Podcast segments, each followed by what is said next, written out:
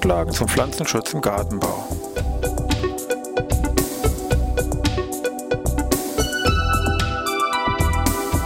Ein wöchentlicher Podcast der Forschungsanstalt für Gartenbau an der Fachhochschule Weinstefan von und mit Thomas Lohrer.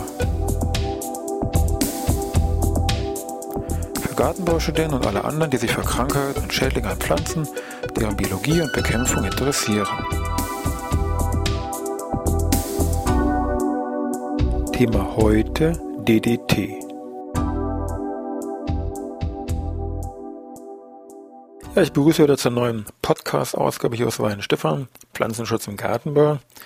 Letzte Woche haben wir uns mit einem berühmten Insektizid beschäftigt, E605, was ja sehr eng verbunden gewesen ist mit dem Namen Gerhard Schrader und hier entsprechend dann der Firma Bayer, was im Bereich der 40er Jahre hier entwickelt worden ist.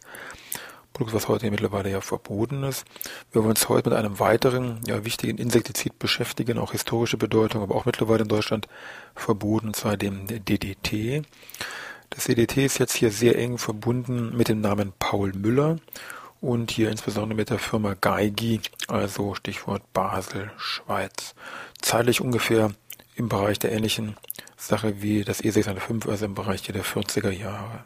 Die eigentliche Geschichte von dem DDT beginnt aber nicht in der Schweiz, bei der Firma Geigi, sondern setzt eigentlich zumindest bezüglich der Synthese von dieser Verbindung bei einem Doktoranden aus Österreich ein, Othmar Zeitler, der sich im Rahmen von seiner Doktorarbeit mit verschiedenen chemischen Verbindungen hier beschäftigt hat, also die hergestellt hat und ein Reaktionsvermögen beschrieben hat, Synthese im Struktursummenformen und so weiter.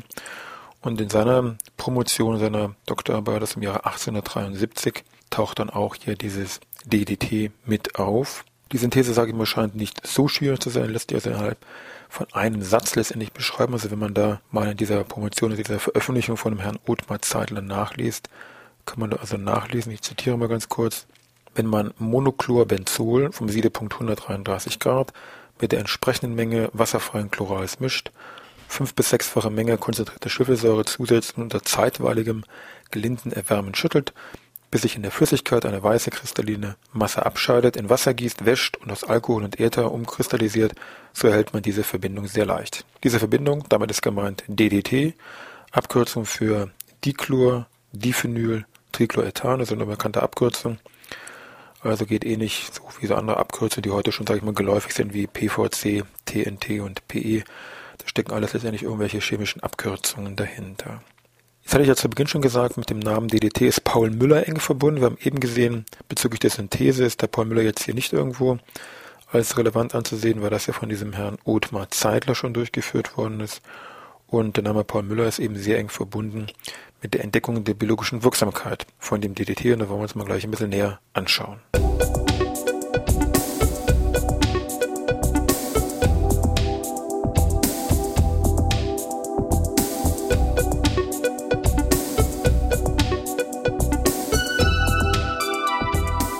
Dieser Paul Müller war also ein Chemiker, und zwar ein promovierter Chemiker. Er ist 1899 im Januar geboren, war ab 1925 bei Geigi, also dieser Schweizer Chemiefirma, als Forschungschemiker hier aktiv und hat auch hier in verschiedensten Bereichen gearbeitet, sich mit verschiedensten Stoffen beschäftigt, Farbstoffe, Desinfektionsmittel, aber auch schon Pflanzenschutzmittel hier in dem Bereich und hat dann auch sehr bald in einer speziellen Forschungsprojekte mitgearbeitet unter Leitung von Paul Leuger äh, mit dem Zielentwicklung eben von einem speziellen Insektizid war jetzt hier die Vorgabe in diesem Forschungsprojekt.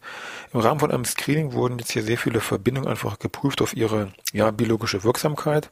In dem Labor von Paul Müller wurden es über 300 Verbindungen hier geprüft. Prüfobjekt war hier die Schmeißfliege Califora vomitoria. Das heißt, man hat letztendlich wie gesagt schon ganz paar Jahre her, 40 Jahre muss man sich jetzt zurückversetzen, Kasten gehabt mit dem Kubikmeter Luftvolumen, die sogenannte Pete Grady Kammer. In diese Kammer, da wurden jetzt Fliegen, Stichwort diese Schmeißfliegen da hereingelassen und dann kam eben eine definierte Menge von dem zu prüfenden ähm, Chemikalien da hineingespult und man wurde eben beobachtet, Reaktion der Fliegen, was da entsprechend stattgefunden hat. Man hat auch versucht, irgendwelche Strukturwirkungsbeziehungen von den einzelnen synthetisierten Produkten hier abzuleiten, um da irgendwelche besseren Mittel auch hier herauszufinden. Daneben natürlich wurden auch hier wissenschaftliche Artikel durchforstet, um auf irgendwelche neuen Ideen vielleicht von irgendwelchen noch nicht auf biologische Wirksamkeit geprüften Produkte zu kommen. In dem Rahmen hat auch äh, Paul Müller einen Artikel von 1934 gelesen, der seiner Fachpresse mal veröffentlicht worden ist, wo unter anderem eine ja dem DDT verwandte Verbindung hier aufgezeigt worden ist. Und er kam auf die Idee, ach, wenn ich da ein bisschen was umändere, teste ich auch mal aus. Und das war eben dieses DDT, hatte ich diese diese Formel von diesem DDT auf dem Kalenderblatt 1939 notiert hat. Damit fängt es eigentlich an. Und hat dann dieses Produkt eben auch hergestellt und herstellen lassen und wurde dann eben in dieser Pete Grady-Kammer hier geprüft auf ihre biologische Wirksamkeit. Man muss sagen, zuerst war die eigentlich nicht so erfolgreich, weil eben die Wirkung hat auf sich warten lassen. Also die Fliegen sind nicht gleich alle umgekippt, sondern das hat einfach ein bisschen gedauert. Man hat aber gemerkt, selbst nach dem Waschen von dieser Kammer war die Wirkung immer noch vorhanden. Also es musste eine gewisse Persistenz, längere Haltbarkeit oder Wirksamkeit besitzen. Und ähm, die Verdienste von dem Paul Müller waren im Prinzip die, dass er sich dann nicht hat beirren lassen nach dem Motto, naja, wir suchen eigentlich Mittel, was sofort wirkt und naja, hält zwar lang, aber hm, lassen wir mal, sondern der hat in dieses Mittel oder diesen Wirkstoff geglaubt, hat das sich ja sehr äh, forciert und ausprobiert und sehr schnell eben konnte man merken, es wirkt gegen sehr viele Insekten, hat eine sehr gute Wirksamkeit, auch eine sehr gute Dauerwirksamkeit, eine gewisse Persistenz, die natürlich damals eigentlich gewünscht gewesen ist und hatte gegenüber, dem Anwender jetzt selber scheinbar keine entsprechend gegebene Giftigkeit, immer in Bezug natürlich auf das E605, was man damals noch so ein Mittel im visierte, was natürlich hochgiftig ist. Bei Geigi ging die Entwicklung im Wesentlichen in zwei Richtungen von diesem Produkt, von dem Wirkstoff hier DDT, einmal Richtung Pharmazie und Landwirtschaft. Im Bereich der Pharmazie wurde das Mittel gegen Ektoparasiten bei Mensch und Tier verkauft unter dem Produktnamen Neozid oder für Textilien gibt es das Produkt Trix. Unter dem natürlich dann der große Bereich Landwirtschaft, Forst, Gartenbau hier gegen Insekten, Schädlinge als Gesarol im Einsatz und hat seinen Bereich der Landwirtschaft seinen weltweiten Siegeszug hier ungefähr ab 45 angetreten und war auch ab 45 in der Landwirtschaft weltweit im Einsatz.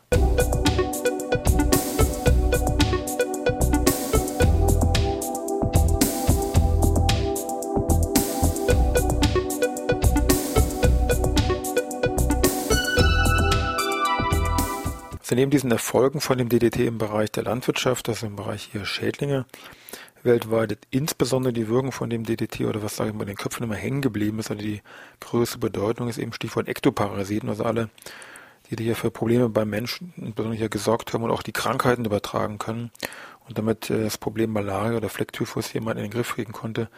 Das war für damalige Zeit eigentlich schon sensationell wurde natürlich, wir erinnern uns hier 45, auch im Zweiten Weltkrieg, natürlich von großer Bedeutung für die Soldaten selber, Stichwort Stärkung der Kampfkraft. Die konnten also direkt hier mit Stäubegeräten, mit DDT behandelt werden. Es gibt so spezielle Geräte, die da entwickelt worden sind, wo sie unter die Kleider alles das vollgepustet werden konnte. Oder auch hier die Zivilbevölkerung konnte dann hier ähm, geschützt werden gegenüber bestimmten Überträgern von Krankheiten.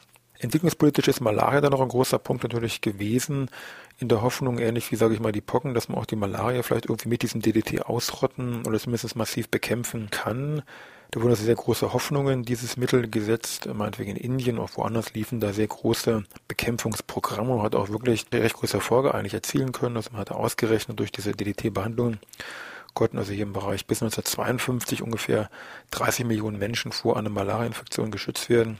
Bei der nächsten Erhebung 1957, 1958 hat man ausgerechnet, also bis 190 Millionen Menschen wurden durch diese DDT-Behandlungen in dieser Region vor einer Malaria-Infektion geschützt. Das sind natürlich riesengroße Mengen.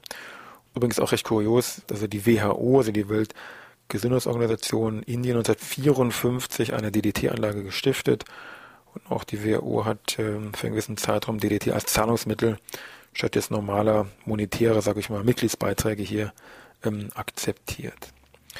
Bedingt durch diese große Bedeutung, also über Bekämpfung von diesen ganzen Überträgern, äh, Schutz der Menschen vor einer Infektion mit Malaria, war es auch kein Wunder, dass dann eben auch Paul Müller, wir hören uns hier, Entdecker biologische Wirksamkeit DDT, dann auch einen Nobelpreis bekommen hat. Und zwar eben, sind wir hier im Bereich der Medizin, Malaria, hat er eben keinen Nobelpreis für Chemie bekommen, sondern er war einer der wirklich wenigen oder überhaupt nur Beispiel für einen Chemiker, der Nobelpreis für Medizin und Physiologie bekommen hat, 1948, hier am 28. Oktober. Soweit alles so gut. Im Laufe der Zeit haben sich aber, muss man ganz klar erkennen, natürlich auch zunehmend Wolken dann aufgetan am sonst doch recht sonnigem DDT-Himmel. Und das Ganze ging also dann mehr, dass man auch zunehmend Probleme eben festgestellt hat oder auch wahrgenommen hat, mehr durch bestimmte analytische Methoden, die dann vielleicht eher sich etablieren konnten. Man hat eben gemerkt, na, diese extrem breite Wirkung von dem DDT ist doch eigentlich auch von Nachteil, weil eine ganze Reihe an Nicht-Zielorganismen auch mit bekämpft werden. Die Persistenz der Umwelt wurde zunehmend ein Problem. Das Mittel baut sich einfach hier so gut wie überhaupt nicht ab und damit auch verbunden Probleme mit der Akkumulation in der Nahrungskette, die im Wesentlichen hier im Bereich des Fettgewebes. Und da war dann langsam hier das, der Abstieg von dem DDT eigentlich auch schon abzusehen.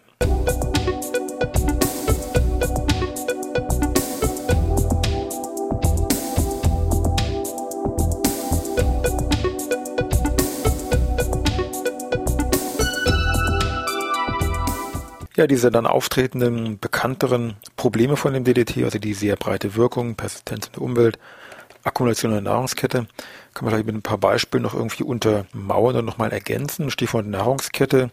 Gerade bei den Vögeln, also bei den Greifvögeln, war es ein zunehmendes Problem. Bekanntestes Beispiel, jetzt Stichwort USA, dieser Weißkopf-Seeadler, wo es eben dann man schnell sehen konnte, dass da Zusammenhänge gab, der begann da, sage ich mal, so nach und nach zwar nicht auszusterben, aber doch, dass die Population ging drastisch herunter. Man hat eben erkannt, dass solche natürlich Vögel am Ende von so einer Nahrungskette mehr oder weniger stehen und dass sich das DDT dann hier auch mit anreichert. Und was dann hier bei diesen Vögeln dann zur Folge hatte, dass die Schalen von den Eiern wurden wesentlich dünner. Und damit war das Risiko zum Schalenbruch natürlich wesentlich größer. Und wenn die Schale frühzeitig gebrochen ist, dann natürlich konnten auch hier keine Jungenaufzucht mehr erfolgen. Was natürlich dann besonders bei den Vögeln ein Problem hat, die vielleicht nur sehr wenig Jungtiere oder sehr viele, sehr wenig Eier ablegen und hier nur sehr wenig Tiere ausbrüten. Anderer Punkt, ähm, auch mittlerweile natürlich bekannt, DDT ließ sich dann damals hier auch im Bereich der Muttermilch nachweisen. Das führte dann zu bestimmten Zeiten zu einer kuriosen Situation in den USA, wo eben dann auf Babynahrung, also die man dann im Gläschen, sage ich mal, kaufen konnte, eine Nulltoleranz von DDT galt aber andererseits eben die Muttermilch kontaminiert gewesen ist. Natürlich schon ein bisschen kurios.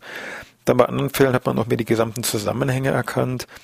Also meinetwegen, dass bestimmte Produkte, wie meinetwegen Käse, dann plötzlich nicht mehr nach USA oder Kanada exportiert werden durfte, weil es eben mit DDT belastet äh, gewesen ist. Und wenn man dann die Zusammenhänge erkannt hat, hat man gesehen, wo kommt denn das eigentlich alles her? Hat das in den Ställen hat man die Wände mit dem DDT-haltigen Anstrich versehen, um diese Stallfliegen hier zu bekämpfen. Das ist dann irgendwie da, sag ich mal, Richtung Kuh irgendwo gewandert. Dann die Kühe haben natürlich hier Gras oder Heu gefressen. Das wurde aber draußen zur damaligen Zeit noch großflächig, äh, gab es Maikäferbekämpfungen, also pauschal über die Luft. Und das natürlich auch sehr viel auf den Gräsern gelandet und dann haben das natürlich dann als Heu die Kühe gefressen und haben dann so hier wieder Kontakt mit dem Pflanzenschutzmittel aufgenommen, hat sich bei ihnen wieder abgelagert oder auch wieder in den Stellen die Hausbockbekämpfung. Erfolgte auch damals mit DDT und dann war es sehr viele Möglichkeiten oder Bereiche, wo eben die Kühe dieses DDT dann indirekt aufgenommen haben. Und über die Milch sind sie dann wieder im Käse gelandet oder im Produkt Käse dann plötzlich tauchte dann eben DDT in einer erhöhten Menge auf. Und dann gab es eben entsprechend hier äh, Exportbeschränkungen. Also da war dann langsam halt eben doch wirklich Schluss mit lustig.